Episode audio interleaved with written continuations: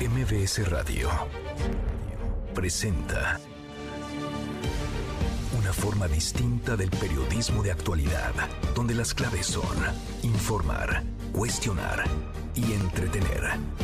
Manuel López San Martín en MBS Noticias.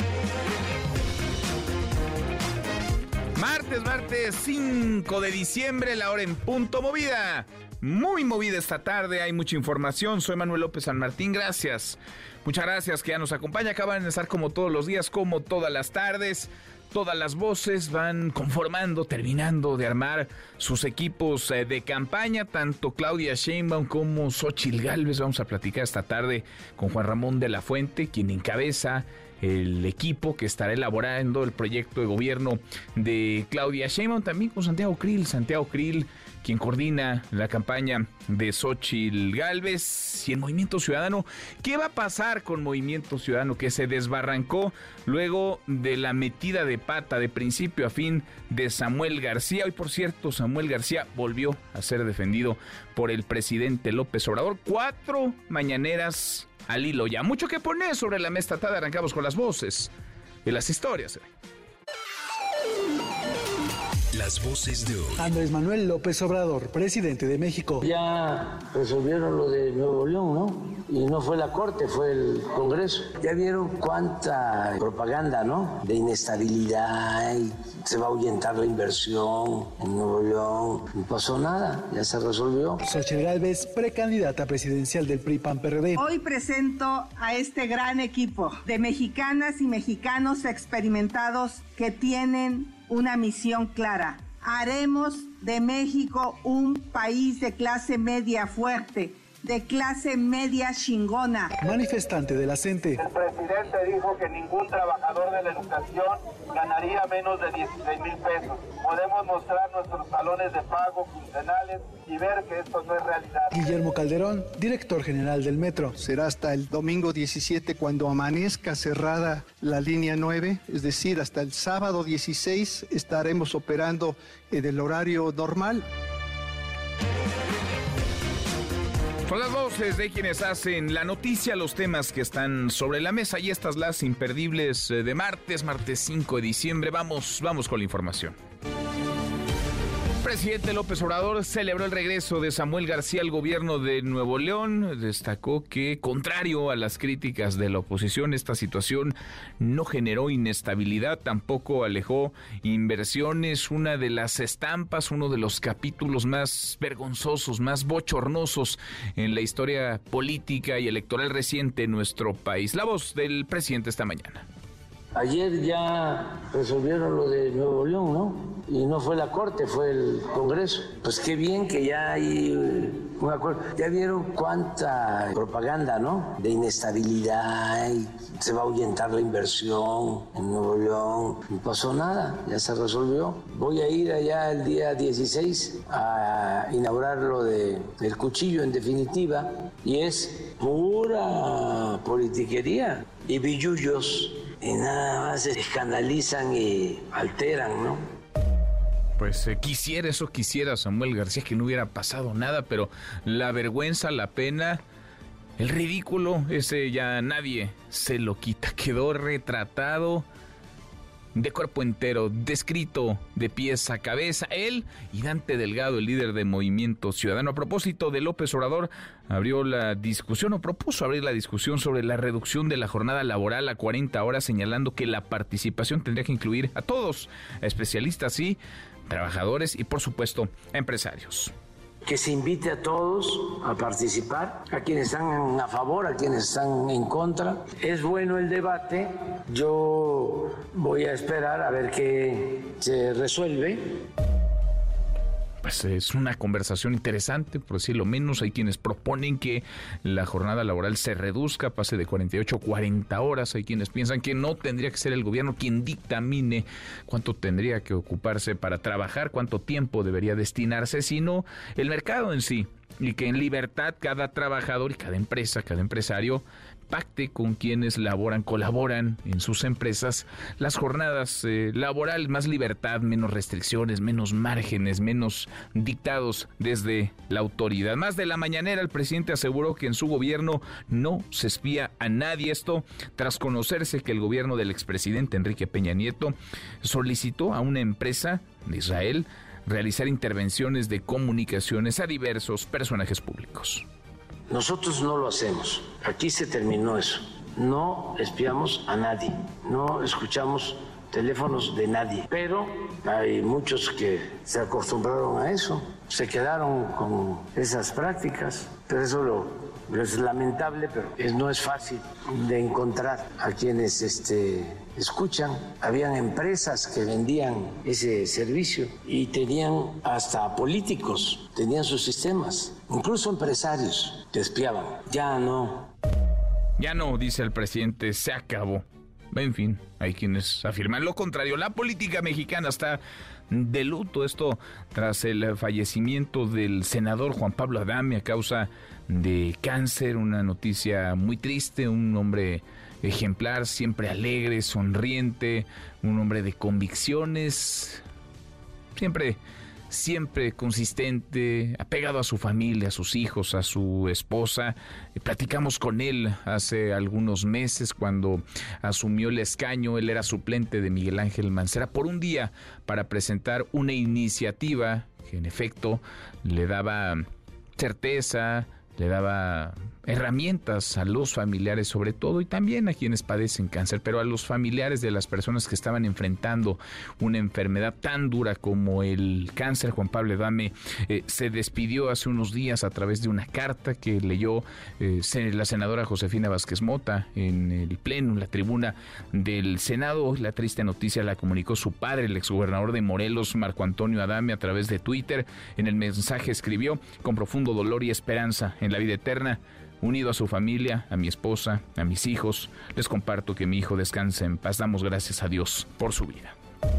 En Roma 2024, la precandidata de Fuerza y Corazón por México, Xochil Gálvez, presentó a su equipo de campaña, entre otros Max Cortázar, Josefina Vázquez Mota, Carolina Villano, Jesús Ortega, Margarita Zavala, Ildefonso Guajardo, Enrique de la Madrid, en fin, son varios, varios los personajes que están integrando esto que entendemos es una parte únicamente del equipo, las cabezas sí, pero una parte del equipo de campaña en la presentación de, esta, de estas personas que la van a acompañar a lo largo de los próximos meses. Aprovechó para decir unas palabras en torno a Juan Pablo Adame, su muerte, su fallecimiento. Quisiera empezar esta presentación pues reconociendo a un querido amigo Juan Pablo Adame, compañero senador suplente justamente de Miguel Ángel Mancera, un joven que conocí hace muchos años y después se convirtió en un colaborador de nosotros en el Senado. Y pues yo quiero recordarlo como él era, un hombre echado para adelante, un hombre trabajador, un hombre que siempre buscó trabajar por México un eh, joven eh, talentoso, inteligente, decíamos congruente, consistente, de familia. Hace mucho lo conocimos, hace mucho nos conocimos, estuvo en esta cabina varias veces, participó en muchas mesas desde hace años nuestra última plática al aire hace apenas unos meses cuando peleaba contra el cáncer. Nunca dejó de sonreír, nunca dejó de luchar por sus convicciones. Un ejemplo en muchos sentidos, un, buen mexicano, una gran persona, Juan Pablo Adame. Descanse en paz. En tanto, Claudia Sheinbaum, precandidata Morena, PT y Partido Verde, resaltó en sus redes sociales la lucha por convertir la educación y la salud en derechos universales y compartió noticias positivas sobre la economía mexicana.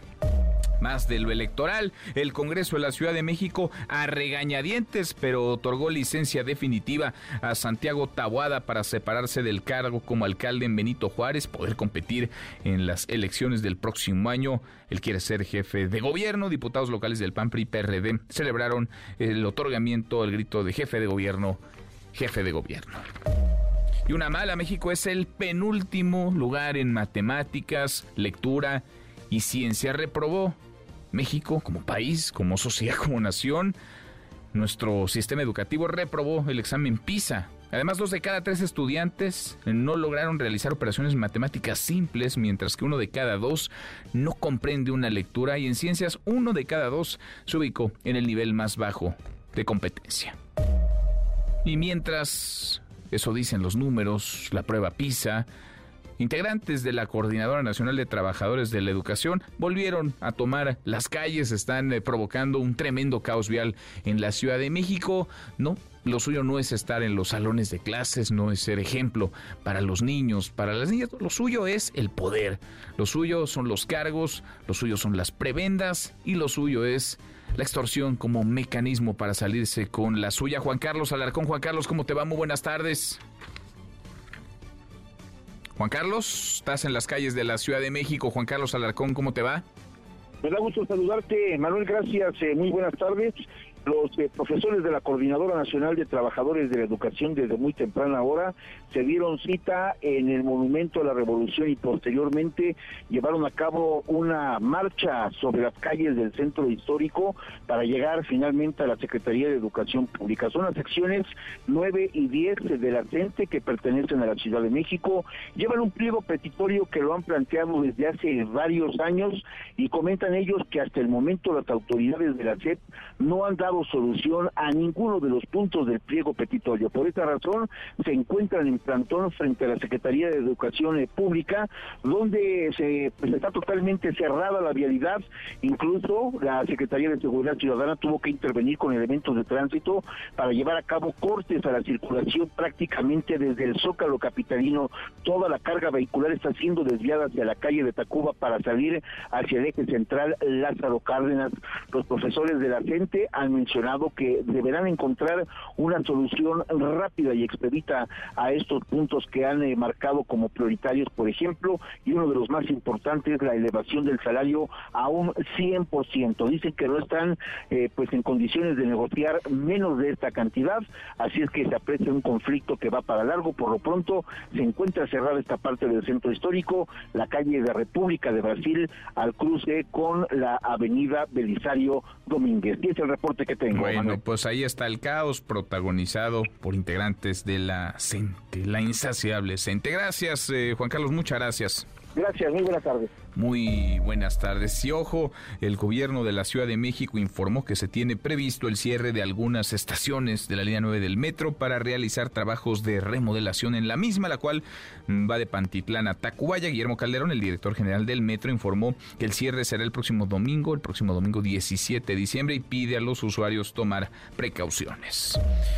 Y el conflicto, la guerra entre el grupo terrorista Hamas e Israel, eh, pues va para dos meses, se aproxima ya los dos meses, una nueva jornada de enfrentamientos en la frontera entre Israel y Líbano. Las Fuerzas Armadas israelíes lograron destruir infraestructura terrorista y puestos militares utilizados para almacenar eh, armamento. Los bombardeos persisten en el sur ahora de la franja de Gaza. Están asfixiados quienes viven en esa región. Primero fue al norte la incursión militar terrestre, ahora es al sur los bombardeos. El 80%, 8 de cada 10 personas que viven en Gaza han debido dejar sus hogares, están en calidad de desplazados. De ese tamaño el drama. Y en las buenas o no, porque hoy es martes, Claro que no tendremos buenas noticias, querido Memo Guillermo Guerrero. Martes de Furia, ¿cómo estás? Ay, Manuel, Manuel, ¿cómo estás? Muy buenas Tienes tardes. ver hasta rojo. No, no, no. ¿Qué te pues, pasa? Pues es que hoy es, ya se acaba el año y estoy estaba viendo los recuentos del año y se- salió un recuento de esta revista que se llama Taste Atlas de las peores comidas del mundo, Manuel. Peores comidas. Las peores comidas del mundo. Acá platicamos varias veces a lo largo del año de los rankings de, De los comidas. de los mejores, de las mejores sopas, Sí, los mejores antojitos. eh, México estaba muy bien parado, muy bien posicionado. Pero las peores comidas, Manuel. Y sale un platillo que me gusta mucho, del que Oye. hemos hablado mucho. Ya me puedo imaginar cuál. Y eso te enoja. Me enoja. Te saca de tus Porque hablan casillas. mal de mi hígado encebollado, mi querido Manuel. Pero ya platicaremos. Bueno, gracias, Memo. Gracias, Manuel. Ahora lo platicamos, Guillermo Guerrero, Nico, querido Nicolás Romay, ¿qué traes hoy en Deportes? Buenas tardes. Manuel, ¿cómo estás? Qué gusto me da saludarte ya con días y horarios definidos para las semifinales del fútbol mexicano, toda la previa tendremos que platicar y también de la Fórmula 1 porque se dieron a conocer las sedes de las carreras sprint para la temporada 2024. Ahora lo platicamos. Hasta aquí el resumen con lo más importante del día. Hora y cuarto. Bueno, a ver, ahora hablamos de la grilla y la política y los equipos de Claudia Sheinbaum y Xochitl Galvez y el papelón, el ridículo que acompaña y acompañará un buen rato a Samuel García. La pregunta, la interrogante, ¿qué hará Movimiento Ciudadano? Pero antes, lo verdaderamente importante, lo que tendría que ocuparnos y preocuparnos a todos, a toda la sociedad y tendría que ser prioritario en las políticas delineadas desde el gobierno, desde los gobiernos. La educación de millones de niños, de jóvenes. La educación como pieza angular para el futuro, pero sobre todo para el presente de nuestro país. Y México sale otra vez muy mal parado. México reprobó en lectura y matemáticas el programa internacional para la evaluación de los estudiantes, la prueba PISA, ¿De quién es responsabilidad esto? De eso queremos conversar con ustedes esta tarde. Es culpa del gobierno, de los gobiernos, de la manera en la que se conduce la eh, política educativa, de los maestros, quizá tendríamos que refrasear, de los sindicatos, porque hay muchos maestros ejemplares que están ahí frente a un salón de clases y que hacen un enorme esfuerzo, pero a veces los sindicatos se aprovechan de ellos y son nocivos para con la educación. Sindicatos que están buscando prebendas, recursos, privilegios, plazas, posiciones que no tienen a los niños como prioridad. O de los padres de familia, que por supuesto tienen, tenemos una responsabilidad en el acompañamiento de nuestros hijos y en el ejemplo desde casa. O de todos. Opine arroba Noticias, nuestro WhatsApp 5524 99125. Viene el teléfono en cabina 5166 1025. Alberto Zamora lo había anunciado desde la semana pasada, lo había prometido. Y Xochil Gales presentó a su equipo de campaña. Alberto, buenas tardes, ¿cómo te va? ¿Qué tal, Manuel? Muy buenas tardes. Así es, Xochil Gálvez, de candidata de la coalición Fuerza y Corazón por México, ha presentado este día a un grupo de 23 personajes que se incorporan a su equipo de campaña. Se ofreció una conferencia de prensa en la antigua sede del Partido Acción Nacional. Ahí Galvez Ruiz dijo que el objetivo central de su proyecto es hacer de México un país de clase media fuerte. Indicó que esto significa una economía orientada a la prosperidad, seguridad en la colonia, en el pueblo y la calle, salud y educación de calidad, impulsar un sistema nacional de cuidados y finalmente un gobierno que respete las libertades. Escuchemos parte de su mensaje. Hoy presento a este gran equipo de mexicanas y mexicanos experimentados que tienen una misión clara, hacer una campaña ganadora para llevar a México nuestro mensaje. Haremos de México un país de clase media fuerte, de clase media chingona, en pocas palabras, un México chingón. Manuel, la presentación de los integrantes de este equipo estuvo a cargo de Santiago Krill, el coordinador de campaña de la precandidata. Te menciono pues, solamente algunos de los 23 eh, hombres que se dieron a conocer. Por ejemplo, Armando Tejeda, coordinador operativo, Carolina Villano del PRI, coordinadora ejecutiva, Ángel Ávila del PRD pasa a ser coordinador de alianzas, Kenia López Rabadán, que ya había, la habían eh, designado como jefa de oficina de la precandidata, Rubén Moreira del PRI, es coordinador nacional territorial, mm. Josefina Vázquez Mota, coordinadora de líderes en campaña, eh, también está Jesús Ortega, ocupará la coordinación de prospectiva, Margarita Zavala, sociedad civil, Enrique de la Madrid se va a encargar del plan de gobierno, eh, te menciono también que Alfonso Guajardo va a estar a cargo de la parte de relaciones exteriores. Hay también por ahí otro personaje, Alejandra Rojo, eh, Rojo de la Vega. Ella se va a encargar de la parte de activismo social, entre otros personajes que van a estar eh, incorporados a este equipo. Y bueno, al final también Xochitl Galvez anunció que su hija Diana se va a encargar de, la, de los Lovers, mientras que su hijo Juan Pablo estará coordinando la red de jóvenes que apoyan el proyecto del aspirante a la presidencia de la República. Manuel, el reporte. Bueno, pues son muchos eh, nombres que... Qué menjurje, qué licuadora eh, la que necesita Xochil Gálvez para poder mezclar todos estos ingredientes. Gracias, eh, muchas gracias Alberto.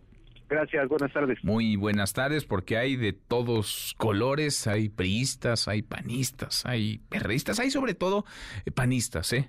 Hay panistas, eh, gente con trayectoria, con experiencia eh, ligada a Acción Nacional. Krill, por ejemplo, como coordinador general de la campaña. Lo escuchamos, Margarita Zavala, que ya no milita en el PAN, pero vaya, está vinculada, toda su vida política está vinculada al Blanqueazul. Eh, Kenia López Rabadán, el propio Maximiliano Cortázar. Hay priistas Rubén Moreira, por ejemplo, su esposa, la secretaria general del PRI, Carolina Villano, perredistas como Jesús Ortega, como Ángel Ávila, en fin, muchos nombres y cargos. más que cargos tendría que importar por la efectividad que puedan tener Xochil Gálvez, que necesita pisar el acelerador y ahora presenta este equipo de campaña. Le decía, lo coordina Santiago Krill, a quien le agradezco mucho estos minutos. Santiago, gusto saludarte, ¿cómo estás? Totalmente, pues muy bien, muy contento de ya eh, tener el equipo integrado, ya nombrado por Xochil Gálvez. Pues es un equipo, como ya lo habrás notado, plural, con personas, mujeres y hombres de mucha experiencia eh, y yo estoy muy contento porque hay un ambiente realmente de integración entre nosotros y sobre todo con líneas muy claras de hacia dónde vamos y del triunfo que necesita México.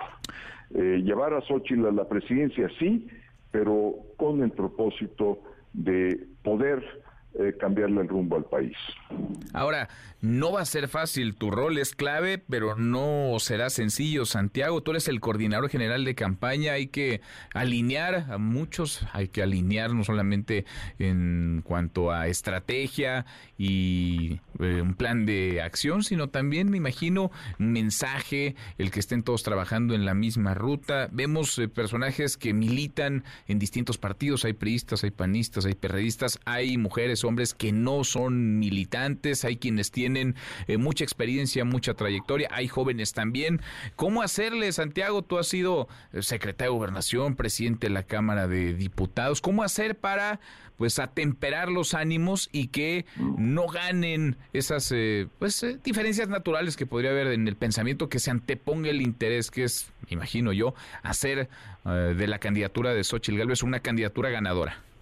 Mira, eh, yo me, guío por tres principios que he transmitido hoy y además los hice públicos hoy por la mañana, que es eh, el principio de tenernos confianza, no solamente entre nosotros, sino confianza de triunfo, porque la seguridad tiene que partir del equipo para eh, trabajar incansablemente, que es el segundo principio.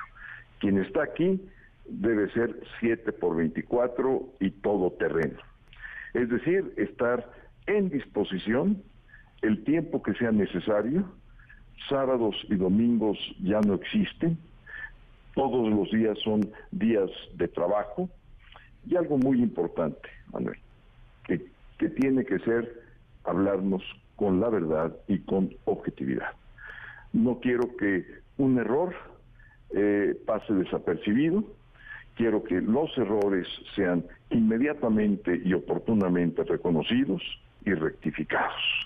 Aquí estamos para ayudarnos los unos a los otros y para salir adelante. A mí me toca la enorme responsabilidad de coordinar, pero yo estoy muy consciente que cada una de las individualidades que forman el equipo valen por sí mismas, tienen experiencia de años, por sí mismas tienen una presencia nacional, la gran mayoría de ellas y ellos, cargos importantísimos en sus partidos o un reconocimiento en las organizaciones sociales que participan con presencia nacional igualmente. Entonces, eh, bajo esos principios eh, y con una comunicación constante, con oficinas eh, con puertas abiertas, 7 por 24, yo estoy seguro que la coordinación va a poder eh, darse con efectividad eh, y además, ¿por qué no?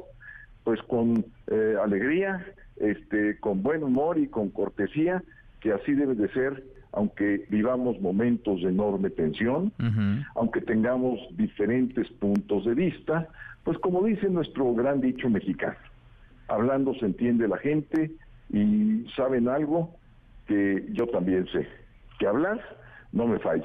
Pues sí, pues sí, es clave la comunicación. Ahora, ¿cómo van a estar trabajando? ¿Se van a reunir? ¿Van a estar cada quien en lo suyo? ¿Se repartirán el país? Me queda claro que las responsabilidades ya están eh, divididas. Tú te encargarás, digamos, de eh, marcar la ruta y de que se siga un hilo eh, conductor. ¿Cómo, van a estar trabajando ya en el, en el día a día? ¿Y arrancan desde cuándo? ¿Desde ya o ya iniciaron, Santiago? No, ya. Mira, ya habíamos iniciado algunos de nosotros. Pero ya con estos nombramientos se incorporan eh, al equipo más personas, esto fortalece al equipo, fortalece a la campaña y cada uno de ellas y ellos pues tiene su responsabilidad propia. Vamos a integrarnos en una casa de campaña que daremos a conocer muy próximamente. Ahí vamos a estar físicamente y bueno, pues es eh, eh, cada uno pues tiene su propia coordinación. Por ejemplo, Max Cortázar es el coordinador eh, de comunicación social, alguien que va a estar en contacto permanente eh, pues con ustedes. Eh, Rubén Moreira es el coordinador nacional desde el punto de vista territorial, pues un experto en elecciones. Está Josefina Vázquez Mota, un gran liderazgo de Acción Nacional, que va a llevar a cabo el programa de campaña sin candidato o líderes en campaña. Eh, también, por ejemplo, tenemos a Jesús Ortega, que coordina un grupo muy, muy importante, que es el grupo de prospectiva. Mm. Es decir, ellos van a estar viendo hacia el futuro, adelante, en los distintos escenarios que plantea nuestra propia realidad actual, pero que como cambia, pues cambiará, digamos, esa visión de futuro y ellos están integrados eh, en una coordinación amplia que cada uno de estos coordinadores va a dar a conocer eh, eventualmente. Mm. Eh, tenemos, por ejemplo, a Alfonso Guajardo, con una enorme experiencia en todo el ramo internacional. Hay que recordarle que a él le debemos eh, la reforma al Tratado de Libre Comercio. Entonces, alguien con pleno conocimiento de lo que pasa en el exterior. de igual manera, está con nosotros Kenia López Rabadán, además en un puesto clave que es la jefa de la oficina de la precandidata. Mm. Una senadora, compañera de Xochitl Galvez, que también eh, estuvo en el Senado, ambas ya pidieron licencia, eh, y de tal manera que será pues quien dirija toda la oficina eh, de nuestra candidata. Está también, por ejemplo, Carolina Viñano, quien es secretaria del PRI, pero que es la coordinadora ejecutiva de la campaña. Ella se encargará de que las cosas sucedan en las áreas eh, particularmente de los recorridos de campaña, de la agenda, que es una eh, algo clave dentro de una campaña, y tenemos a un coordinador operativo que es eh, nuestro amigo Armando Tejeda del PAN, con él es actualmente secretario de elecciones del PAN y nos va a ayudar en toda la parte ejecutiva. Mm. Entonces, como verás, pues es un equipo dinámico, diverso, eh, plural, con experiencias y talentos y perfiles eh, distintos. Y sí, es un enorme reto porque cada uno, como te, como te decía, pues tiene su valor en sí mismo. No es que lleguen a buscar, digamos, un espacio en la opinión pública, un espacio eh, político, pues todos ellos lo tienen y vienen a sumar. Mm. Como les dije hoy por la mañana cuando platiqué con ellos, que en este grupo solamente tenemos dos eh, operaciones matemáticas que hacer, sumar y multiplicar. Ahora, Santiago, déjame preguntarte por último, ¿este es el equipo de campaña y es también el equipo que va a estar construyendo la propuesta, el plan de gobierno de Xochil Gálvez, la plataforma, o son dos cosas distintas? Este es el equipo que va a estar en campaña, en el territorio, buscando ganar la elección y otro es el equipo que va a desarrollar la, propuesta. Exacto. Eh, son dos, dos equipos distintos. Mañana vamos a presentar el equipo que tiene a cargo el programa de gobierno. Mm. Y el que va a coordinar ese equipo es Enrique de la Madrid.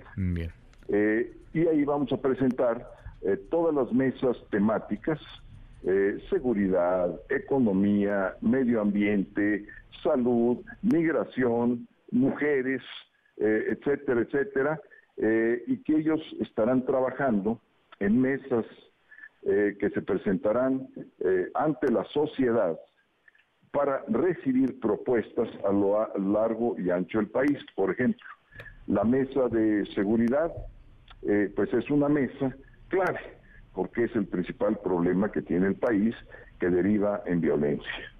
Entonces, ahí no solamente va a haber expertos en esa mesa, es decir, los expertos número uno del país ya están platicado, este, hemos platicado con ellos, integrarán esa mesa, pero van a estar recorriendo el país haciendo mesas de trabajo, particularmente en los lugares donde más violencia existe, y ahí la gente, eh, digamos, las y los ciudadanos comunes y corrientes, pues presentarán su propia visión de lo que ellos viven, de cuál ha sido sus experiencias, de tal manera que recojamos por una parte, sí, la voz de los expertos, pero también por otra parte la voz de la sociedad. Un programa de gobierno no puede hacerse de otra manera. Tiene que ir, eh, eh, digamos, eh, a buscar el sentir de las personas, su experiencia, de quienes están todos los días en la calle o que tienen, en el caso de de, la violencia, pues la inseguridad en sus eh, colonias, en sus propias calles, en sus casas, de tal manera que eso se pueda recoger y se pueda ya ordenar y que Enrique de la Madrid a un punto pues pueda entregarle a quien es hoy nuestra precandidata, Xochitl Galvez, pues ya un resumen de todo este trabajo que se ha hecho ya en eh, traducido en lo que es un plan de gobierno. Bien, entonces mañana presentarán ese equipo, el equipo encargado de elaborar la propuesta. Hoy lo que dan a conocer es, a, digamos, los generales, las generalas de la campaña de Xochitl, de Xochitl Gales, de la pre-campaña, y después serán de la, de la campaña. Santiago, te agradezco estos minutos. Muchas gracias por platicar con nosotros. Muchas gracias por el espacio. Manuel, un fuerte abrazo. Igual para ti, muy buenas tardes. Es Santiago Krill, el coordinador general de la campaña de Xochitl Galvez. Es una parte entonces del equipo, tiene que ver más con lo electoral electoral, mañana la propuesta. Claudia Sheinbaum se adelantó. Claudia Sheinbaum había presentado ya a quienes estarán eh, coordinando, encabezando los trabajos de su campaña el coordinador general es Mario Delgado y participan, entre otros, Adán Augusto López y Ricardo Monreal. Y el pasado fin de semana presentó a quienes construirán su propuesta de gobierno en caso de ganar en 2024. Llamaron la atención eh, muchos nombres. Eh, Javier Corral, por ejemplo, la ministra en retiro, Olga Sánchez Cordero, eh, Gerardo Esquivel, ex, subgobernador del Banco de México, Mar García Harfuch, ex secretario de Seguridad Ciudadana de la capital del país, Arturo Saldívar, que recién dejó la Corte y por supuesto Juan Ramón de la Fuente. Juan Ramón de la Fuente que está coordinando estos eh, trabajos y a quien le agradezco estos eh, minutos. Eh, Juan Ramón, muchas gracias. Muy buenas tardes. ¿Cómo estás? Ah, ¿qué tal, Manuel? Buenas tardes. Un gusto saludarte a ti y a tu auditorio. Igualmente, muchas gracias por trabajar con, por, por, trabajar ella. Mira, ya se me está pegando lo de ustedes que están trabajando. Gracias por platicar pues con nosotros esta tarde. Ustedes sí están trabajando. También por, y también por trabajar este, pues para, para fortalecer el programa de, de, quien va a ser la próxima presidenta de México, la doctora ¿Cómo, están, Juan Ramón? ¿Cómo se están organizando? ¿Cómo estás coordinando ya estos trabajos? Porque hay nombres pues con enorme trayectoria y experiencia, expertos en sus eh, temas. ¿Cómo, cómo estás eh, comenzando, digamos, la coordinación de todos estos esfuerzos para tener la propuesta, el plan de gobierno de Claudia Mira, Manuel, muchas gracias. Lo primero que te diría es que eh, este grupo que se va a conocer el domingo, eh, pues no parte de cero, porque tenemos ya eh, documentos muy valiosos que elaboraron previamente. Uno de ellos lo elaboró el Instituto de Formación Política de Morena, otro lo elaboraron diversos expertos en áreas muy variadas que tiene enorme cantidad de datos cuantitativos eh, que nos van a ser de gran ayuda y además te diría yo que también este pues partimos de los hechos de eh, que son inobjetables de avances que ha habido en el país en estos últimos años.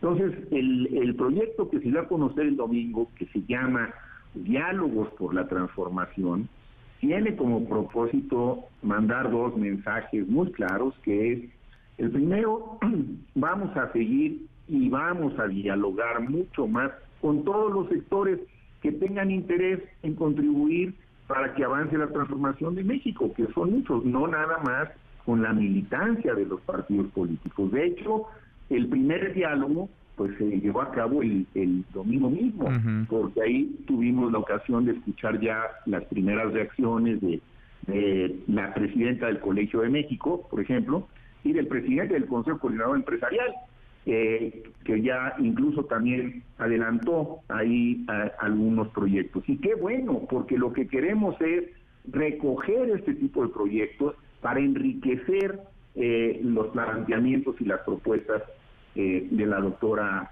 Sheinbaum. Ahora, el grupo de personas a las que ella invitó, pues como tú dices, son todas ellas y ellos personalidades con largas trayectorias, con grados de, de conocimiento muy profundos en diversos temas, y yo te diría un poco como les dije también a ellos mismos el domingo, pues ustedes se coordinan solos, yo estoy aquí para, para ayudarles, para tratar de generar un espíritu de grupo, lo cual eh, creo que eh, ya está y es muy importante porque entre el mismo grupo hay eh, pues evidentemente trayectorias disímbolas.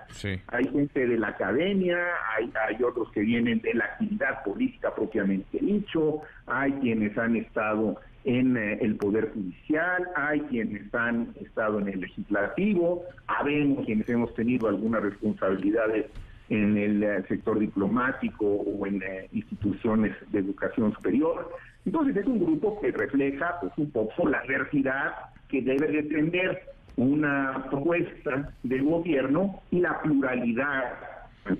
Y la pluralidad que debe representar un proyecto que sea incluyente. Queremos dialogar para construir espacios de convivencia, queremos dialogar para enriquecer las perspectivas que podamos en un momento dado entregarle a la doctora Sheinbaum y que se configure el mejor programa posible de gobierno. Creo que entre la experiencia que se tiene, el camino recorrido, la configuración del equipo, la capacidad para entablar diálogos con todos estos sectores de nuestra sociedad, pues vamos a poder eh, seguramente construir un muy buen proyecto que después, claro, habrá que llevarlo a la práctica, ¿no? Porque eh, es algo que también desde un principio, sí te quisiera yo decir, lo he eh, hablado muy claramente, es muy importante generar esperanzas, generar optimismo, sí, pero también es importante tener proyectos reales, realizables, que tengan viabilidad, porque de otra manera, pues es eh, simplemente eh, eh, generar una narrativa hueca. no, no, se trata de mm, eso, ¿eh? no estamos en esa dinámica. Doctor, estoy platicando con el doctor eh, Juan Ramón de la Fuente. Te toca hacer algo así como el director de la orquesta, ¿no? Tienes buenos músicos, cada quien conoce sus instrumentos, las partituras, pero dirigir una orquesta, estas características, pues no es cosa sencilla. ¿Cómo, ¿Cómo se da tu incorporación al, equipo con, con, Claudia, con Claudia Sheinbaum, cómo platicaste con ella, eh, cómo te convenció, cómo la convenciste, cómo fue este proceso de integración, Juan Ramón. Mira, muchas gracias, Manuel, muy natural. ¿eh? Yo conozco a la doctora Sheinbaum desde hace muchísimos años eh, en, la, en la universidad, en la Universidad Nacional mm. Autónoma de México, donde una de las grandes ventajas que te ofrece esa institución, al igual que otras instituciones públicas de educación superior, es que pues entras en contacto con mucha gente, gente que piensa como tú y que piensa distinto, gente que tiene una perspectiva que no necesariamente corresponde a la tuya, pero que vas haciendo y tejiendo una serie de redes y de relaciones. De manera que yo siempre puedo decir que la, doctora Sheinbaum ha sido una universitaria de muchísimos años, eh, con una formación rigurosa y la conocí hace muchos años. Ya no había tenido yo oportunidad de verla, en efecto, porque yo estuve en Nueva York los últimos cinco años eh, representando a, nuestro país con, eh, con gran orgullo, lo digo además, en las Naciones Unidas en un, en un esquema complicado y le agradezco eh, la confianza al, presidente López Obrador por esa por ese encargo que pues traté de cumplir lo mejor posible. Yo no milito, Manuel, en los partidos políticos, nunca lo he hecho, pero eso no quiere decir que no tenga convicciones y que no tenga eh, eh, muy claro por dónde deben ir las cosas, en mi opinión, para el desarrollo de México. Y he estado muy comprometido con la cuarta transformación y creo que hay cosas muy valiosas que deben de consolidarse. También creo que es una gran oportunidad, como lo dije, para examinar eh, algunas otras cosas que pueden en un momento dado encontrar quizá una eh, orientación más precisa para llegar a los objetivos que pretenden. Y en ese contexto fue cuando al regresar a México me, me contactó la doctora Sheinbaum, tuvimos eh, algunas reuniones, eh, yo le externé, pues desde luego mis, puntos de vista, y fue cuando surgió la invitación, me dijo, mira, yo tengo interés en echar a andar un programa con estas características, después ya se, se le puso el nombre de Diálogos por la Transformación, me parece que es muy, muy claro porque en el nombre lleva claramente la misión y el objetivo. Es decir, queremos dialogar con los sectores de la sociedad que tengan proyectos, propuestas, iniciativas para avanzar en la transformación del país, no para entrar en procesos regresivos. Eso sí, no, es ver para adelante pues, ¿qué es de lo que se trata? Porque estamos aquí tratando de construir un eh, proyecto para los próximos seis años. y así fue como se dio, te diría yo, de una manera muy natural. Inclusive yo le dije, oye, yo todavía tengo, antes de que termine el año, un par de compromisos. Uno lo acabo de, acabo de concluir, acabo de regresar eh, de, una discusión en Nueva York sobre armas nucleares el, sábado. Sí. pero ella también eh, lo aceptó, me dijo, a ver, dijo, son compromisos que tenía yo previamente eh, contraídos y los tengo que cumplir.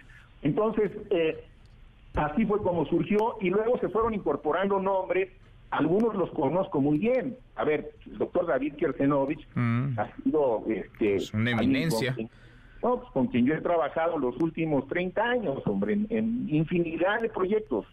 Este, es una eminencia, lo conozco muy bien. A Olga Sánchez Cordero, también universitaria, la conozco muy bien. A otros los conozco menos pero no quiere decir eso absolutamente nada. Todos fueron invitados por la doctora Sheinbaum y yo creo que yo sí sé trabajar en equipo este, y es lo que vamos a tratar de, hacer, trabajar en equipo para ayudarnos entre todos y, que cada uno coordine su mesa de trabajo, su foro eh, o sus foros, porque no creo que vaya a haber nada más uno por cada tema. Eh, y desde luego, bueno, pues tratar de darle después eh, como dices tú, eh, unidad a, la diversidad de temas y a la diversidad de personajes, ¿no? Mm. Que van a participar.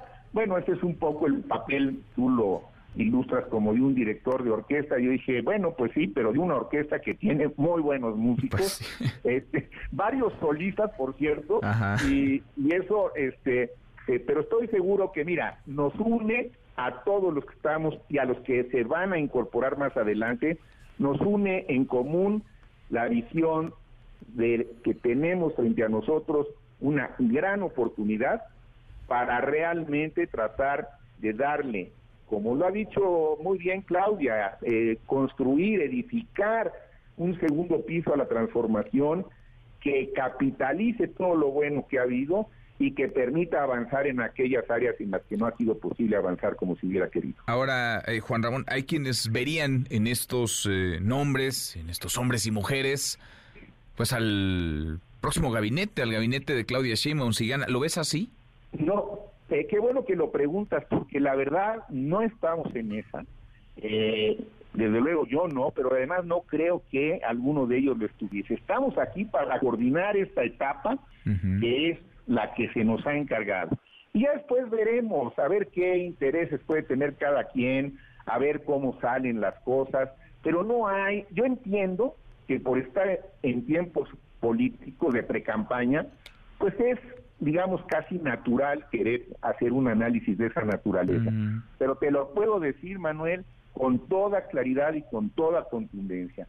El encargo y la invitación es para coordinar este esfuerzo para coordinar estas mesas de trabajo, para coordinar estos foros, para construir un muy buen eh, documento, una narrativa poderosa, convincente, realista, y hasta ahí, ¿eh? Lo que venga después, pues ya se verá. este ya se verá y en mi caso pues, con la mayor apertura, hombre, no no, no, creo que sea en este momento algo que nos deba distraer. Ya habrá tiempo. A mí ya, no me distrae. Ya habrá tiempo de esa, de esa conversación entonces. Por lo pronto te agradezco, doctor, te agradezco, Juan Ramón. Muchas gracias por platicar con nosotros esta tarde. Al contrario, Manuel, gracias a ti y a todo el auditorio de MBS. Un saludo, buenas tardes. Saludos. En contacto. Claro que sí.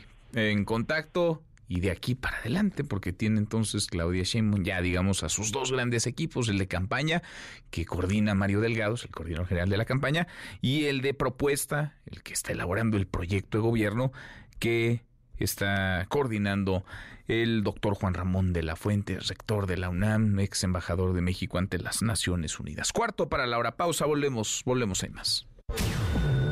Siga a Manuel López San Martín en redes sociales.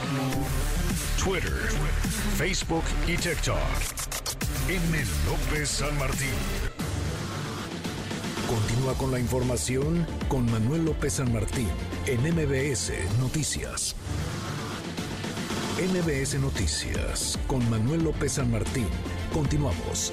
Ayer ya resolvieron lo de Nuevo León, ¿no? Y no fue la Corte, fue el Congreso. Pues qué bien que ya hay eh, un acuerdo. Ya vieron cuánta propaganda, ¿no? De inestabilidad y se va a ahuyentar la inversión en Nuevo León. No pasó nada, ya se resolvió. Voy a ir allá el día 16 a inaugurar lo de el cuchillo en definitiva y es pura politiquería y billullos y nada más escandalizan y alteran, ¿no? Bueno, nada más escandalizan y alteran, pues sí, pues sí. Y el encargado de escandalizar y alterar, y vaya que ha cometido una serie de hierros, de ridículos también, de tremendos osos, burdos, muchos de ellos, es el gobernador del estado de Samuel García.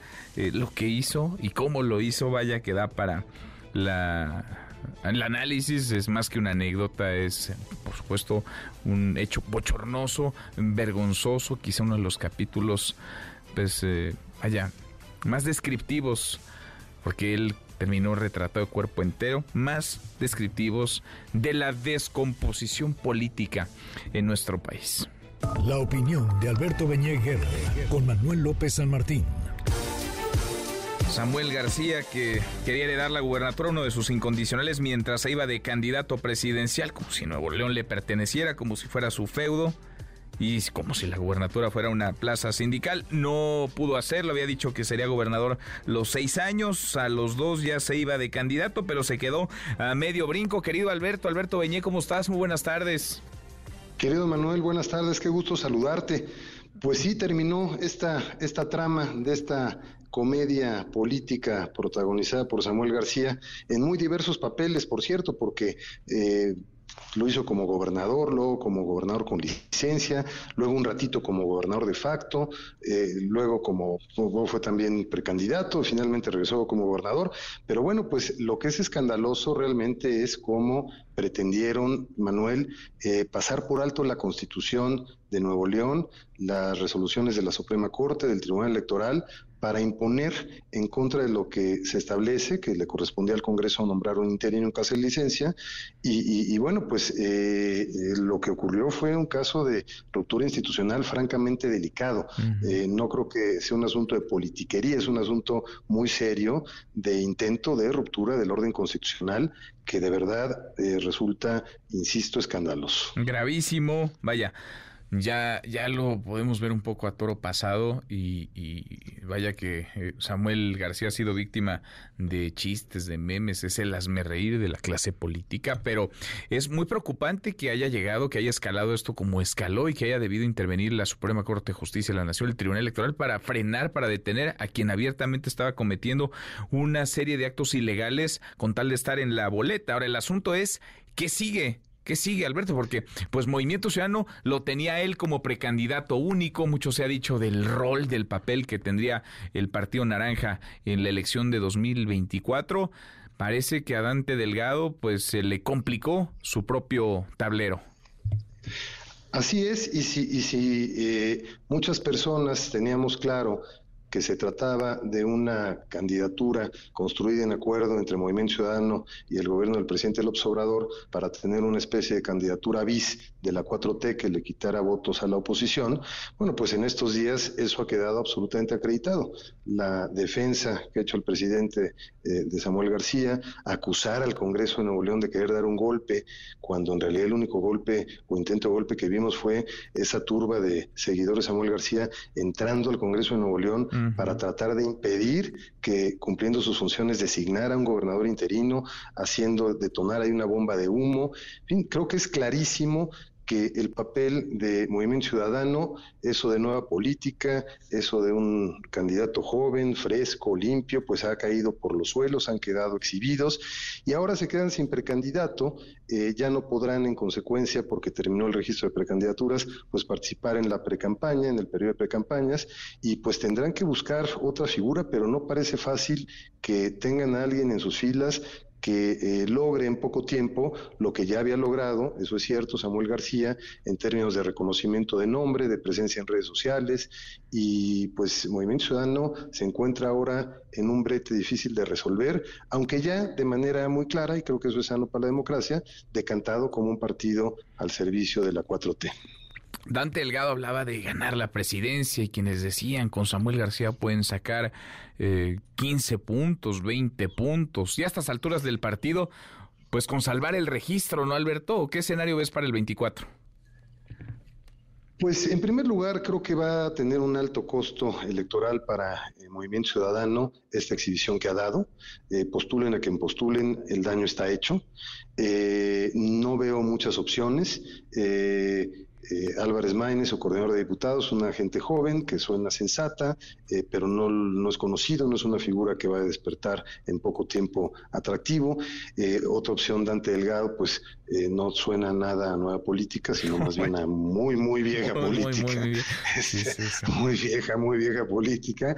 Y, y, bueno, pues quizá recurran, se han dado plazo de unas semanas, quizá recurran a alguna figura ya conocida del mundo del espectáculo, algún deporte la verdad es que no sé qué van a hacer, pero creo que el daño está hecho y está bien para la democracia que estos montajes, estas farsas queden exhibidas, de tal forma que tengamos una sana contienda entre dos candidatas mujeres que sí representan a distintas corrientes de opinión, de pensamiento político nuestro país y creo que esa debe ser una sana contienda sin tener estas distorsiones que Movimiento Ciudadano estaba planteando. Pero lo cierto es que recuperar el tiempo perdido, esta restricción de no tener precandidatura para estas semanas, eh, les va a dificultar muchísimo las cosas. Pues sí, qué escenario tan complejo y qué torpeza de principio a fin el manejo de esto. Qué desastre el de movimiento ciudadano. Así es, Manuel, pero refleja además una soberbia absolutamente desorbitada. Es decir, ¿en qué pensaron que realmente iban a poder burlar la Constitución? Y, dejar a, un testaferro de Samuel García gobernando eh, en contra de lo que establece la Constitución, realmente es eh, de una torpeza enorme pero muy escandalosa y significativa la soberbia. Y también, al final, ¿por qué esta urgencia de Samuel García de volver a la gobernatura y no permitir que un interino ejerciera el poder? ¿Qué, inquietudes, qué temores? Exactamente, creo que han quedado exhibidos de manera eh, muy, muy marcada y eso, pues, insisto, al final me parece sano para que eh, estas simulaciones en la democracia, pues, vayan teniendo menos cabida porque estamos ya, creo que, hartos de ellas. Pues sí, fuera máscaras. Alberto, gracias, muchas gracias. Gracias a ti, Manuel. Un abrazo. Buenas tardes. Abrazo, muy buenas tardes. Y es que sí, durante años el Movimiento Ciudadano trató de venderse como una opción fresca, una opción nueva. Bastó una semana para que la máscara se les cayera tantos años de construcción, para que Dante Delgado extraviara el disfraz por sus propios errores, por sus propios eh, hierros, el líder del Movimiento Ciudadano, no es no es un buen estratega, no es un buen político, contrario a lo que él vende, porque si lo fuera habría logrado tener un candidato competitivo para 2024. Le dijeron que no Luis Donaldo Colosio, Enrique Alfaro, bueno, hasta Marcelo Ebrard. Y su última opción, catapultado por desplantes, por soberbia, cayó en su propia trampa, una construida desde la ambición y ahora Movimiento Ciudadano está en la lona. Tres para la hora. Pausa, volvemos, volvemos, hay más. Redes sociales para que siga en contacto: Twitter, Facebook y TikTok. M. López San Martín. Con la información con Manuel López San Martín en MBS Noticias. Ya estamos de regreso. MBS Noticias con Manuel López San Martín. Continuamos. Los numeritos del día. Citlali Sáenz, Citlali, qué gusto, qué gusto saludarte. ¿Cómo estás?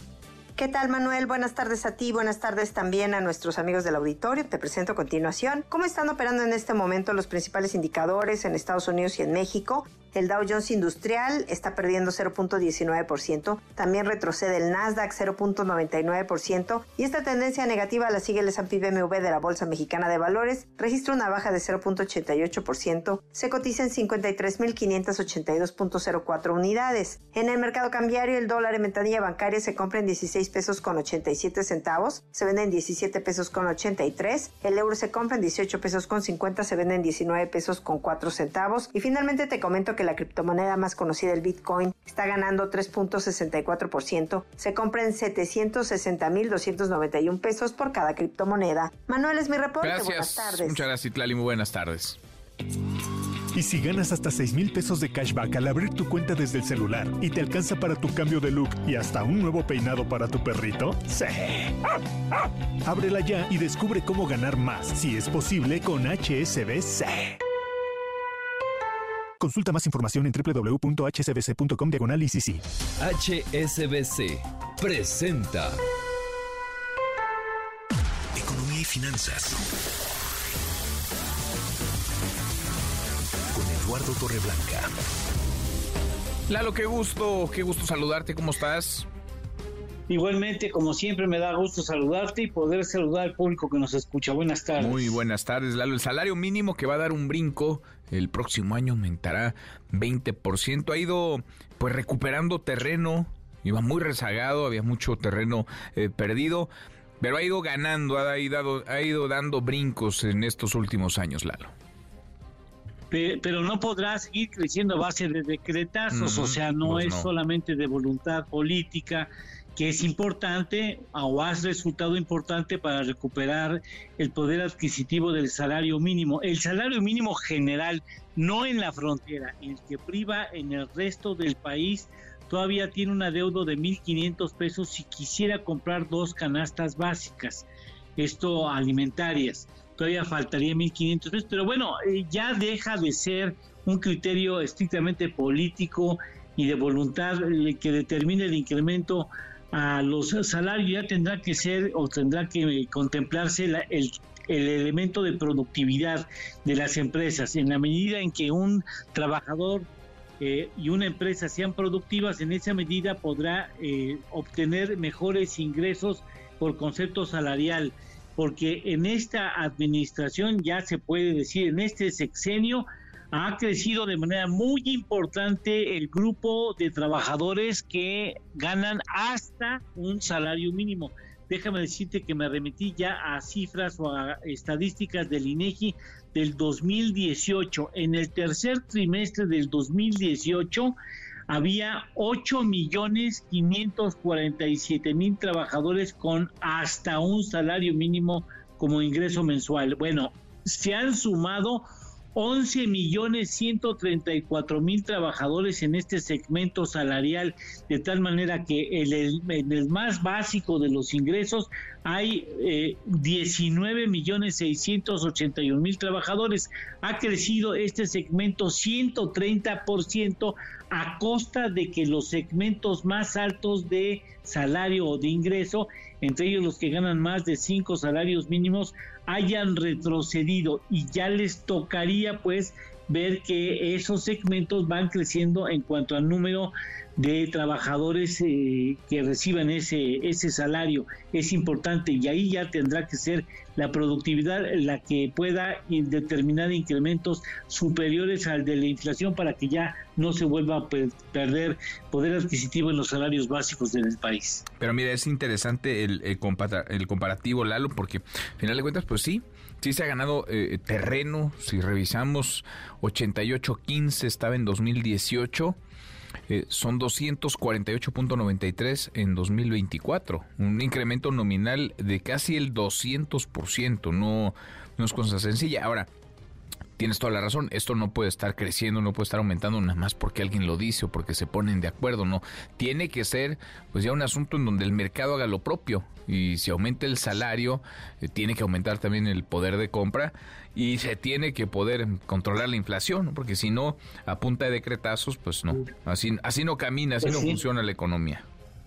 Ya vivimos esa trampa, ¿no? De que el salario crece mucho, pero crece más la inflación. Habría que ver cómo se comporta la inflación en los primeros meses del 2024 a partir de este nuevo incremento al salario de 20%. Pues sí, en fin, interesante la evolución. ¿Lalo, tenemos postre?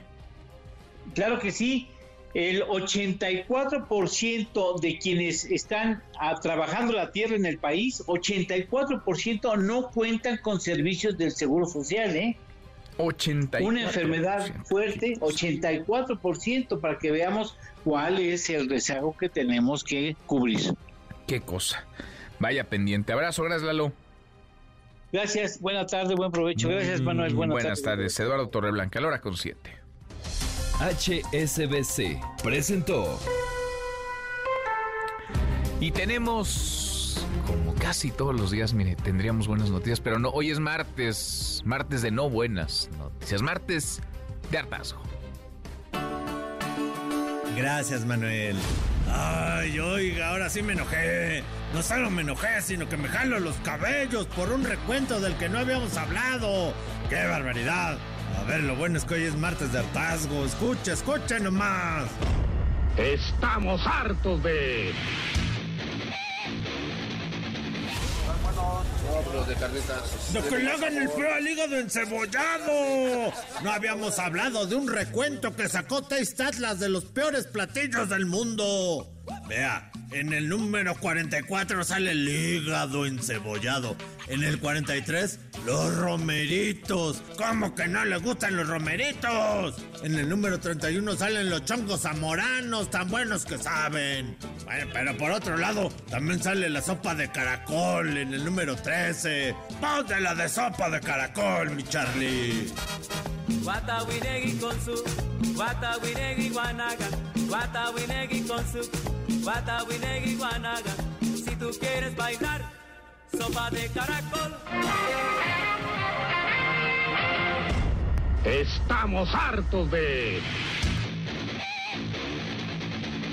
Mi amiga está divorciada. De los divorcios. Bueno, el INEGI sacó unas estadísticas en donde nos permite ver que los directores y los gerentes son los que más se divorcian. Luego los de administración y los vendedores. Por otro lado, si usted está buscando pareja, debe de saber que el 40% de los científicos intelectuales están solteritos. Y también los de contabilidad. Así que ya sabe dónde buscar a su media naranja. Mujer divorciada,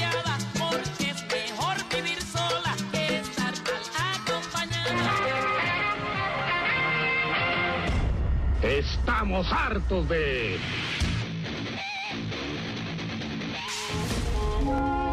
No tener dinero para la cena navideña. Cheque usted.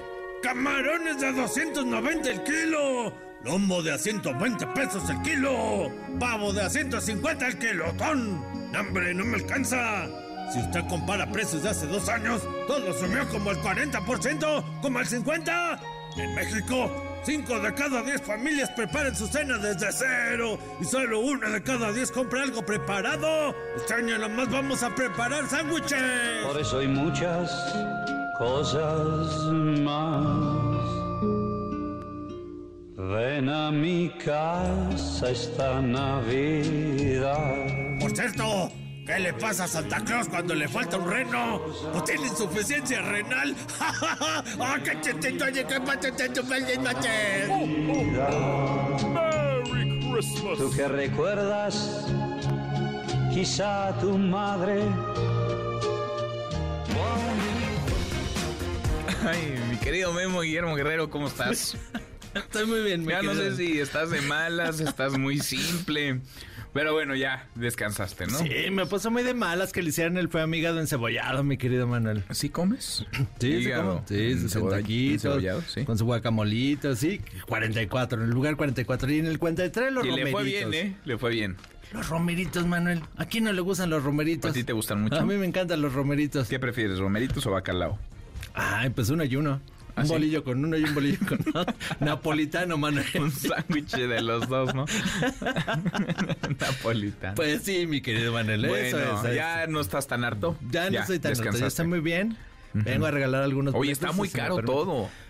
Mi querido Manuel. Está el- muy caro todo, Memo. Yo creo que sándwiches. Sándwiches va a ser la opción en esta Navidad. Sí. ¿Sándwiches de qué? Hígado encebollado. Encebollado. Pues sí. Ese nunca lo he hecho, a lo mejor sabe bien con mayonesa. Pruébalo y nos platicas. ¿no?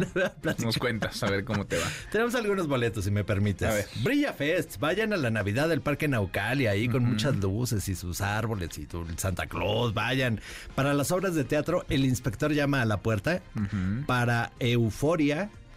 Para leyendas y para la obra de teatro Si muero joven, no quiero flores. Escriban a premios arroba mbs.com y díganos qué van a cenar. ¿Van a cenar hígado como yo? Unas patitas de pollo y ya con eso. Oye, ¿tus chistes de dónde los sacas? Hace rato me preguntó Charlie que el día que se me acaben los, los malos chistes que voy a hacer, ¿Qué vas pero a no hacer? creo que se me no, acaben. No, no, Manuel. tienes una lista Sí, ¿verdad? infinita. Sí, no, no. Sí, no creo que Sí, se al contrario, hay que pedirte que los administres. A lo mejor es lo mejor de su año de muchas personas. Puede ser. Puede ser, ¿verdad? Puede ser. Llámenos y díganos si es lo mejor de su año. O lo peor. Gracias, Memo. Gracias, Manuel. Guillermo Guerrero, la hora con 13. Pausa, volvemos. Volvemos, hay más. Siga a Manuel López San Martín en redes sociales. Twitter, Facebook y TikTok. M. López San Martín. Continúa con la información con Manuel López San Martín en MBS Noticias. Ya estamos de regreso. MBS Noticias con Manuel López San Martín. Continuamos. La hora con 18. Revisamos las redes, cómo se mueven las cosas en Twitter. Caemos en las redes.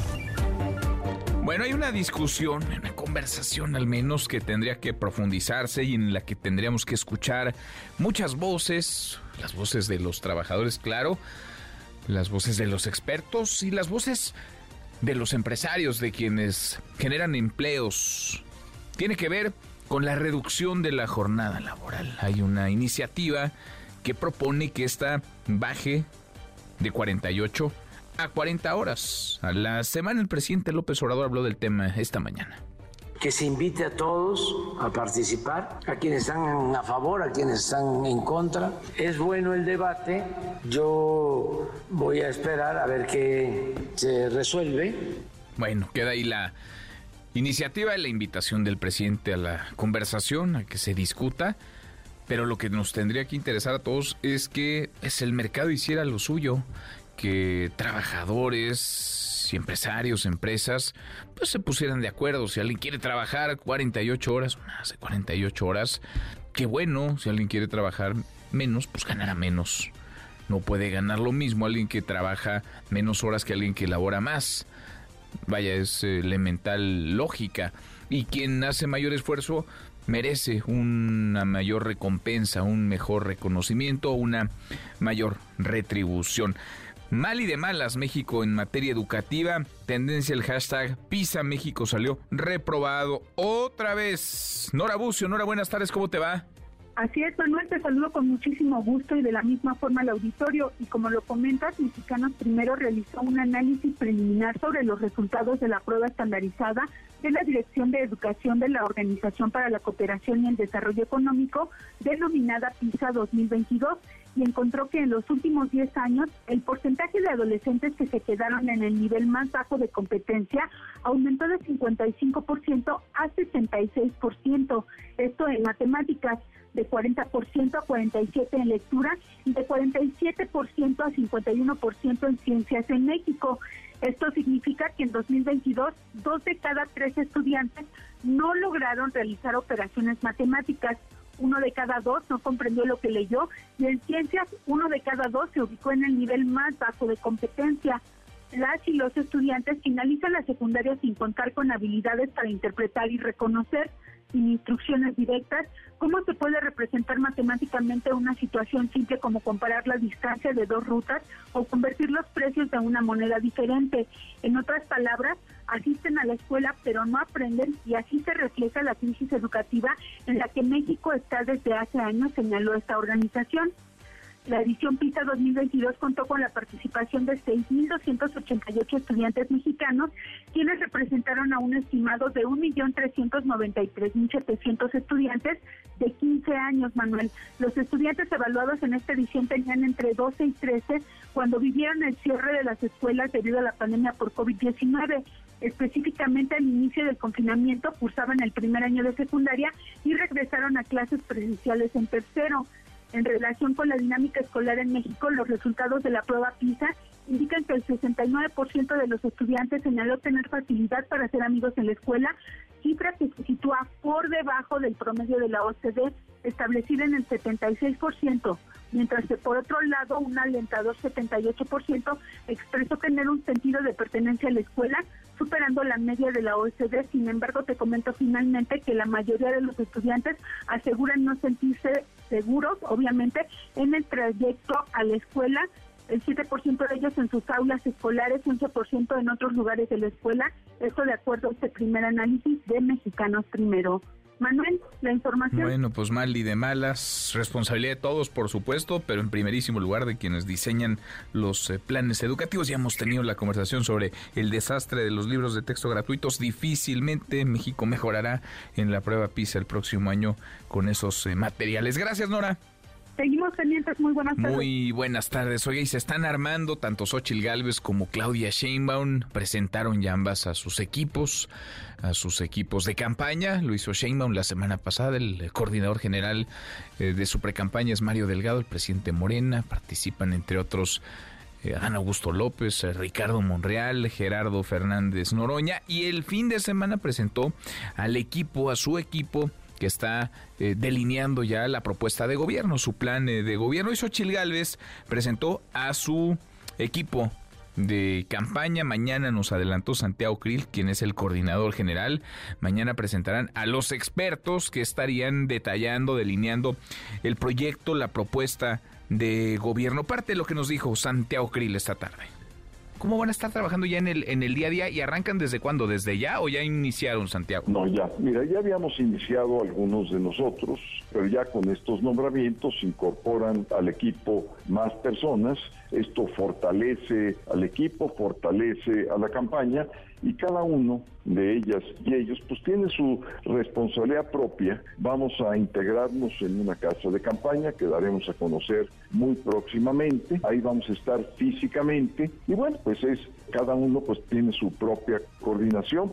Bueno, pues es el equipo de campaña con el que inicia esta etapa eh, Gálvez le decía el fin de semana, el domingo, eh, Claudia Sheinbaum eh, presentó a los y las personas que estarán eh, trabajando en la elaboración de su proyecto de gobierno. Conversamos con Juan Ramón de la Fuente, el coordinador de estos, así le llamaron, diálogos por la transformación, el proyecto mm, de gobierno de Claudia Sheinbaum, parte de lo que nos dijo Juan Ramón de la Fuente.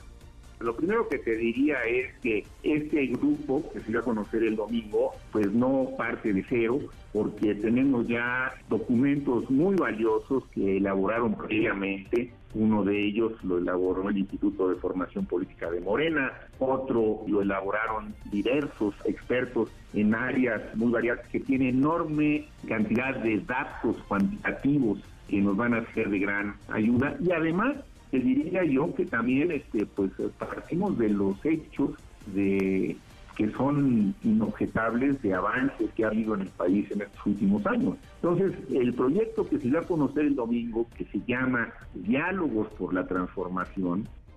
Bueno, Juan Ramón de la Fuente, parte de lo que nos dijo hace unos minutos charlamos con él. Ahí están pues los equipos o parte de los equipos tanto de Claudia Sheinbaum como de Xochil, Xochil Galvez. y el pleno del Senado guardó un minuto de silencio en memoria del senador Juan Pablo Adame, senador suplente, murió a causa de cáncer, una noticia triste. Alberto Zamora, Alberto, buenas tardes, ¿cómo te va? ¿Qué tal, Manuel? Muy buenas tardes. Así es, eh, el Pleno del Senado de la República guardó un minuto de silencio en memoria del legislador Juan Pablo Adame, quien falleció, ya lo decías, la madrugada de este martes. La presidenta de la mesa directiva, Ana Lilia Rivera, recordó al arranque de la sesión la trayectoria del legislador y también solicitó un minuto de silencio. Dijo que Adame Alemán fue diputado federal de 2002 a 2015, además de que en septiembre eh, pues rindió protesta incluso como integrante del Senado y presentó dos iniciativas que por cierto fueron aprobadas por mayoría. Escuchemos un proyecto de decreto para reformar diversas disposiciones de la Ley General de Salud en materia de apoyos a personas cuidadoras de enfermos con cáncer y un punto de acuerdo para exhortar a implementar campañas de prevención y concientización con el propósito de informar a la población sobre los riesgos y medidas de prevención relacionadas con el cáncer. El punto de acuerdo logró el apoyo de la Asamblea para la dispensa de trámites y obtuvo la aprobación de este Pleno. Y bueno, por su parte, el coordinador del PRD en el Senado, Miguel Ángel Mancera, quien el 6 de septiembre solicitó, solicitó licencia para que Juan Pablo Adame, quien padecía pues en aquella ocasión los estragos del cáncer, pudiera ser legislador y presentar sus iniciativas. Él también habló, habló pues de esta pérdida y aquí sus palabras. Bueno, siempre mis condolencias. Eh, la verdad es un pesar, es algo que duele de, un amigo, de una persona con la que trabajé durante todos estos años aquí de manera muy cercana y tuvimos una, una buena amistad. La verdad, reitero mis condolencias a su familia y a sus amigos. Nos duele mucho la pérdida de Juan Pablo. Manuel, mi reporte. Gracias, eh, muchas gracias Alberto. Gracias, buenas tardes. Muy, muy buenas tardes. Una buena persona, antes que cualquier otra cosa, un gran padre de familia, un buen esposo, un buen amigo, el muy querido Juan Pablo Adame, estuvo con nosotros muchos, eh, muchas ocasiones en esta mesa platicando, la última hace algunos meses ya en su calidad de senador, senador por un día, siempre alegre, siempre echado para adelante, le voy a compartir parte de esa última charla, la que tuvimos con eh, Juan Pablo Adame, cuando peleaba contra el cáncer. Nunca dejó de sonreír, nunca dejó de luchar por sus convicciones. Un ejemplo, sin duda, un ejemplo en muchos sentidos. Acá la última charla con Juan Pablo Adame. Juan Pablo, qué gusto escucharte, ¿cómo estás? Manuel, siempre es un placer estar en tu programa y ahora me toca hacerlo como senador. Me da enorme gusto escucharte, Juan Pablo. Me da enorme gusto que seas, además, eh, senador en un, pues, en una circunstancia que no, yo no recuerdo, no habíamos visto antes. Eh, tú eras el eh, suplente, el senador suplente de Miguel Ángel Mancera y Miguel Ángel Mancera pidió licencia justamente para que tú hoy seas senador de la República, Juan Pablo. Es correcto. Es algo que, bueno, venimos trabajando y platicando desde hace cinco años. Yo llevo trabajando en el Senado este, como secretario técnico pues, en toda esta legislatura. Y hoy, eh, con esta oportunidad que me dio el senador Mancera, pues me convierto en uno más. Es un privilegio, es algo que, que soñé, por supuesto, y que pues no, no solo se trata del hecho de, de ser senador, de tomar protestas, sino de cómo aprovechar el cargo para que trasciendan las acciones que uno tiene pues, en el encargo y eso es algo que me parece fundamental para todos los que estamos en el servicio público, que no pasemos solamente por por la fama, por el encargo, por este pues, lo que puede significar los privilegios de estar aquí, sino poder dejar algo que beneficie a las personas y eso fue lo que pues propuse el día de hoy, Manuel. Tengo un gran récord y yo creo que con eso me voy a retirar, Manuel, porque una iniciativa presentada y una aprobada, entonces... Oye, y, y, por unanimidad, y, por unanimidad, 100%... Y por unanimidad, entonces ya me puedo retirar, Manuel, porque traigo este buen récord. Sí. Creo que es este buen momento también para agradecer, pues por supuesto, el que se haya dado este acompañamiento. En el tema de la salud no nos deben dividir los colores tiene que ser algo que pues que nos sensibilice a todos y que podamos apoyar así como el día de hoy sin restricciones. ¿Cómo estás tú, eh, Juan Pablo? ¿Y cómo eh, la circunstancia que estás atravesando, que no ha sido para nada sencilla, y te pediría que le platicaras un poco al auditorio eh, cómo se dieron las cosas, cómo, digamos, has transitado por esta enfermedad, te abrió también, digamos, una aproximación, un acercamiento, no solamente con quienes pueden estar padeciendo una enfermedad en estos momentos, una enfermedad tan dura como el cáncer para combatirla, sino el acercamiento con las familias y la realidad que viven, que sobreviven, que padecen miles de familias en nuestro país. Es correcto, Manuel. Mira, la primera pregunta que la contesto eh, muy clara. Estoy viviendo con esperanza. Y eso es lo más importante para mí, el, el poder enfrentar una situación así con, con la esperanza de que cada día puede ser mejor, de que cada día hay que aprovecharlo, de que, por ejemplo, en tu caso, que tienes un extraordinario trabajo, este, que tienes a tu hija, que los que nos están escuchando tienen a sus familiares. Pues yo lo que les decía ahí en tribuna es abrácenlos, este, quiéranlos, aprovechen cada segundo porque eso es eso es la vida, el, el poder aprovecharlo en los momentos importantes. Y así es como estoy viviendo. Y segundo, compartir ya la parte que tiene que ver con, con el padecimiento. Mira, una cosa es el paciente y otra cosa es su familia. Por eso la, la iniciativa y el punto de acuerdo que presenté el día de hoy tiene que ver, una, con el tratamiento para que no se le disminuya este, los recursos y al contrario se puedan aumentar los recursos para el tratamiento con cáncer. Y la segunda, con el acompañamiento para que se le pueda dotar de un apoyo a todos los familiares de este, enfermos con cáncer parte de lo que conversamos hace un par de meses, poquito más, con el senador Juan Pablo Adame. Luchó, dio la batalla, deja a su esposa, a sus, a sus hijos pequeños, en fin, un, una buena persona, un hombre siempre alegre, inteligente, congruente con sus ideas. Descanse en paz el senador Juan Pablo Adame. Deportes Nicolás Romay en MBS Noticias. Querido Nico, qué gusto, qué gusto saludarte, ¿cómo estás? Muy bien, Manuel, feliz de saludarte, igualmente a ti y a toda tu gente que está con nosotros siempre, que nos acompaña como cada, como cada tarde, ya con los días y horarios listos de la Liga MX A en ver, sus semifinales. semifinales. Manuel. Mañana, sí, ya semifinales, los cuatro sí. mejores, no hay más. Quedan cuatro nada más. El día de mañana, cancha del Alfonso Lastras, San Luis contra América. Es el partido que abre la serie de semifinales. Después tenemos el jueves en Ciudad Universitaria el Pumas contra Tigres. El sábado es la vuelta entre América y San Luis en el Estadio Azteca. Y el domingo en el Volcán. En eh, la cancha de Tigres tenemos el partido de vuelta entre Tigres y Pumas. No podemos dejar de, de ver, Manuel, que tanto América como Tigres parten como favoritos porque la posición en la tabla les da ese valor agregado de que en caso de empate ellos son los que pasan, ¿no? Eso, por supuesto, que, que les da pues una posibilidad amplia de, de avanzar. Sin embargo, y como dato, Manuel, ninguna de las series de cuartos de final se definió por empate. O sea, en todas ganaron por marcador global, tanto América, Tigres, San Luis, que derrotó a, a Rayados, y Pumas. Todos fueron superiores en el marcador global. Así que tendrán que hacer eh, la, la tarea, especialmente Pumas y San Luis, que no cuentan con esa ventaja, que es más que están en desventaja de tener que ganar en, la, en el marcador global para poder avanzar a la gran final. Bueno, favoritos, Nico, tus favoritos. América y Tigres, América y Tigres, todo Final, pinta para que la final sea América, América Tigres. Tigres.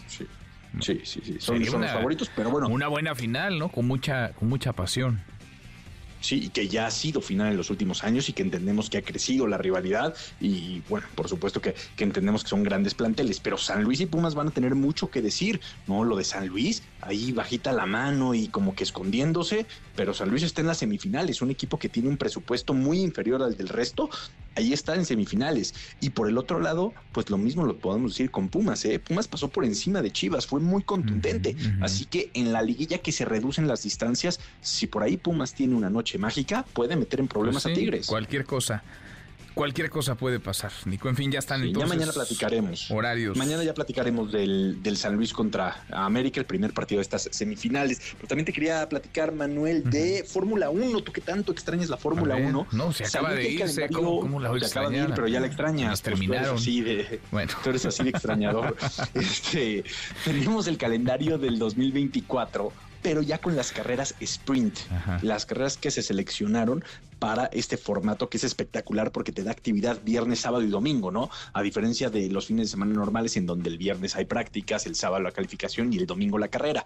Ojo, porque en China el 19 de abril, el fin de semana del 19 de abril, en Shanghái hay carrera sprint. En Miami hay carrera sprint. En Austria hay carrera sprint. En Estados Unidos, en Austin, hay carrera sprint. En Brasil, en Sao Paulo y en Qatar hay carreras sprint. Lo que más llama la atención es el tema de Miami y de Austin, ¿no? Dos carreras sprint en Estados Unidos. Definitivamente nos queda claro quién está dominando el mercado. Pues sí, pues sí. ¿A cuál vas a ir?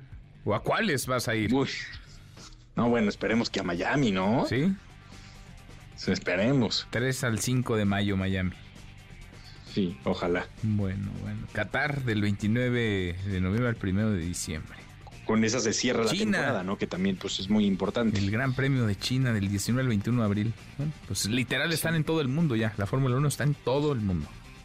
Sí, y con este formato que vas a ver que cada vez vamos a tener más carreras sprint, aunque a los pilotos y a las escuderías no les gusta porque tienen que cambiar mucho sus estrategias. No es lo mismo tener un fin de semana en donde practicas tres veces, tienes una calificación y la carrera, a un fin de semana de sprint en donde practicas una vez y después tienes calificación para la carrera, calificación para el sprint, sprint. O sea, no, no tienes ni tiempo de practicar ni de conocer el circuito. Pero es buen negocio, ¿no? Sin duda alguna. Es buen, es buen negocio. Nico, en un ratito más los escuchamos. Los esperamos, Manuel, 3 de la tarde en Claro Sports por MBS Radio en esta misma estación. Te mando un abrazo. Abrazo grande, Nico, Nicolás Romay con los deportes pausantes. Una vuelta por el mundo de la mano de mi tocayo Manuel Marín y volvemos, volvemos, hay más. Internacional. Israel intensifica sus bombardeos sobre Yan Yunis, la segunda ciudad más grande de la franja de Gaza, mientras ambulancias y autos particulares trasladan a toda prisa a los cientos de heridos hospitales cercanos, en una nueva ola de ataques indiscriminados, tras finalizar el último acuerdo de tregua. El rencor entre el mundo árabe por esta situación solo crece cada día más, y el presidente turco Recep Tayyip Erdogan afirmó que Israel pagará las consecuencias. Netanyahu, el carnicero de Gaza, no solo es un criminal de guerra, sino que definitivamente será juzgado como el carnicero de Gaza, tal como otros fueron juzgados. La Agencia Meteorológica de las Naciones Unidas afirma que los glaciares se redujeron más que nunca entre 2011 y 2020 y que la capa de hielo de la Antártida perdió un 75%, más que los 10 años anteriores. Esto según su último reporte sobre las consecuencias del cambio climático para el planeta. Siga a Manuel López San Martín en redes sociales.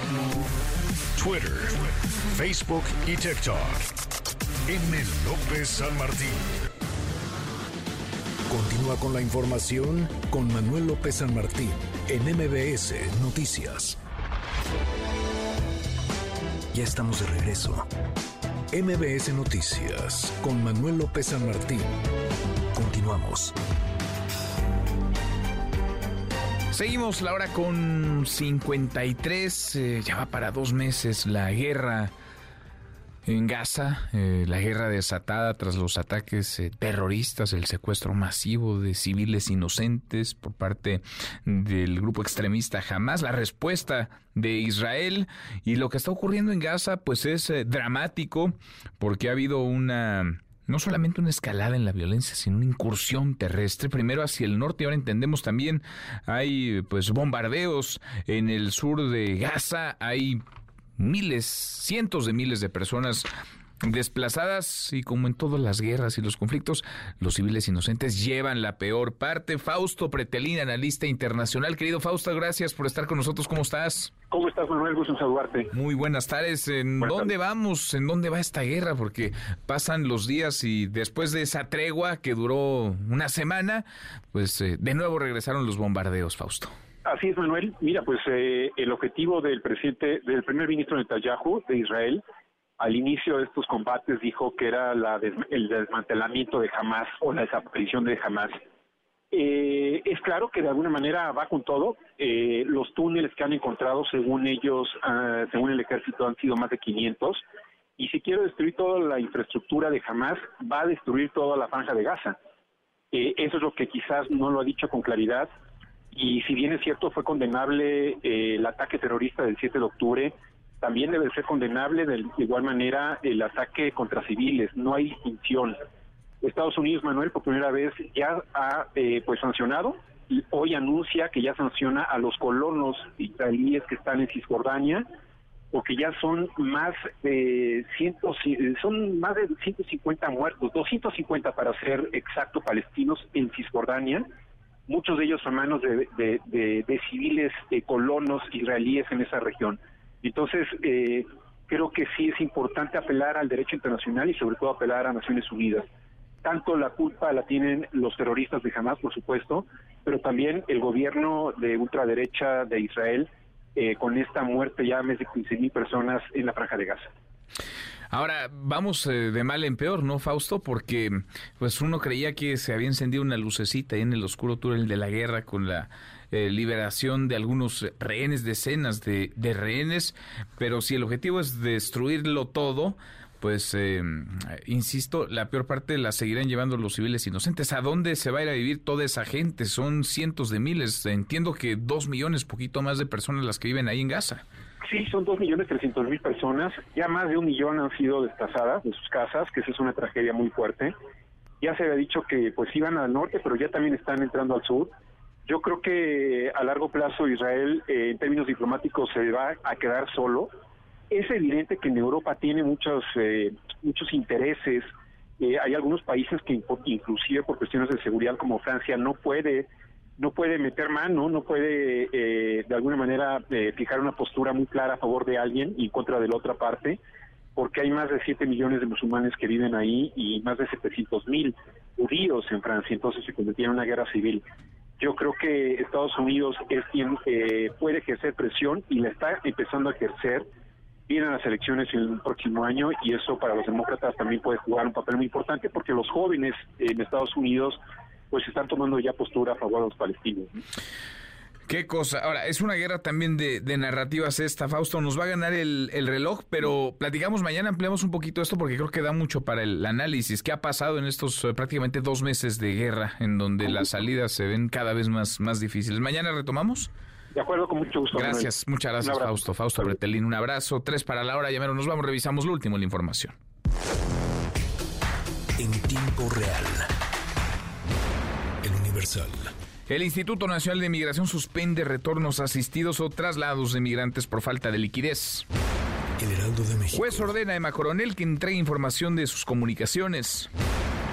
Gobierno aumentará 3.2% la tarifa aeroportuaria en el Aeropuerto Internacional de la Ciudad de México para 2024. MBS Noticias. Cristian Carranza, el joven quemado por compañeros en Texcoco, fue ya dado de alta. Con esto cerramos con esto, llegamos al final. Gracias. Muchas gracias por habernos acompañado a lo largo de estas eh, dos horas. Soy Manuel López San Martín. Se quedan con Nicolás Romay, todo su equipazo. Nos vemos como todas las noches a las 10 por ADN 40. Ya nos encontramos mañana, mañana que será tarde de miércoles, mitad de semana. Pásela, pásela muy bien, ya casi es viernes. MBS Radio presentó Manuel López San Martín en MBS Noticias.